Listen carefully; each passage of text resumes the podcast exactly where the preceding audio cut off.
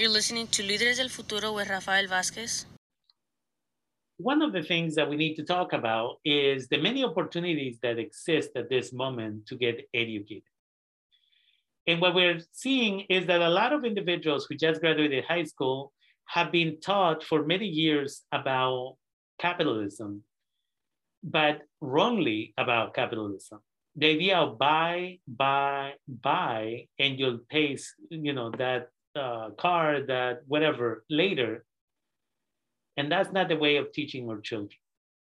For many individuals, in reality, for all parents, typically, the goal is that we prepare our children so that in the future they will not have to depend on us or anybody else. That was the goal. And many of us, all we have accomplished by giving our children everything is how to be capitalist.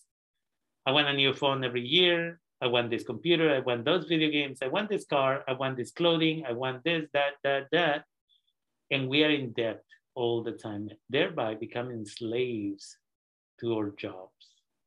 To the point that we cannot raise our hand to complain and we cannot demand that our rights be kept because we are not going to be able to make that car payment. And then they're going to take that car that we've been showing off, even though it belongs to the bank. It has been interesting how companies see us as products. Companies sell us, whether it is Google or Facebook, they sell our information. So that uh, you know for anybody who ever thought that facebook for example was a free product that we could use no nothing is free. We are the product for facebook to then sell all of our information to many corporations many companies and even the government and so we need to educate our children and that means if they just graduated high school and they're saying i'm going to take a year off and then i'll go to college no they need to go now they need to take classes on anything that is of interest to them. They want to learn how car engines work, go take one class. And in one semester, you'll have a degree on how to do that. Transmissions, another semester. They can take both semesters together sometimes. You want to learn photography because that's what you want to do? Go try it out. Santa Rosa Junior College, Napa Valley College, Mendocino College, Marin, all of those colleges have similar programs. Nursing may take a little bit longer, but this is the time that your children start experimenting and start exploring the different careers until they find something that works for them. Remember, not everybody needs a four year diploma in order to be able to get the career of their dreams. Real estate takes three classes.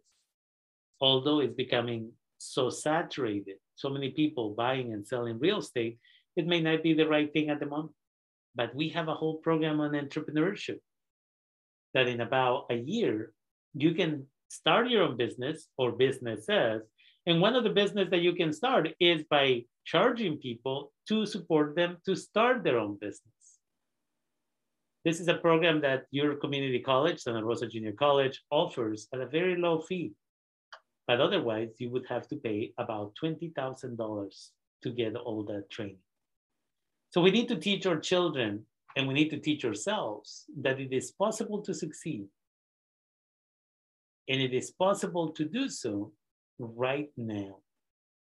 In person classes, many in person classes have come back to Santa Rosa Junior College.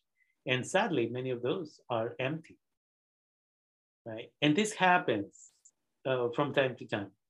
At this moment, it is uh, the data says that for every person that can work, there are six jobs. And so people are competing. Well, I want 16, I want 18, I want $20. Yes, but this is not sustainable.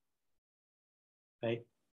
But you getting educated is sustainable because later on you can use all that knowledge to start your own businesses or work for somebody else and make a lot more money than $18 or $19 we need to teach our children that immediate gratification is not the way to go. Because many kids are going out there and again buying those thirty and forty thousand dollar cars that they are racing everywhere. One, they're putting themselves and others in danger, and I see it every day in our streets. But two, they're often paying such high interest that by the time they finish paying the vehicle, they could have paid for two. And I say this because I work a lot with teenagers, and that's what I'm seeing. And so we need to teach individuals that they can open their own businesses. They can they don't have to work for anybody else. They can make their own money, but they need to be responsible. And so I invite you to think about that it is possible for us to be successful as a community. And that in this case, whether you are in Napa Valley, whether you are in Marin, whether you are in Mendocino, or whether you are anywhere else, and thank you for listening to this uh, show. We try to provide you as much information as possible. Um, or whether you are at Santa Rosa Junior College, come back if you took time off because of COVID. Or if you just graduated high school, come in. If you're a uh, recent arrival to our county, welcome. And let's get your education going. Go to santarosa.edu there, you can fill out your college application. From there, you can go to counseling.santarosa.edu to get more information about choosing your classes by talking with a counselor.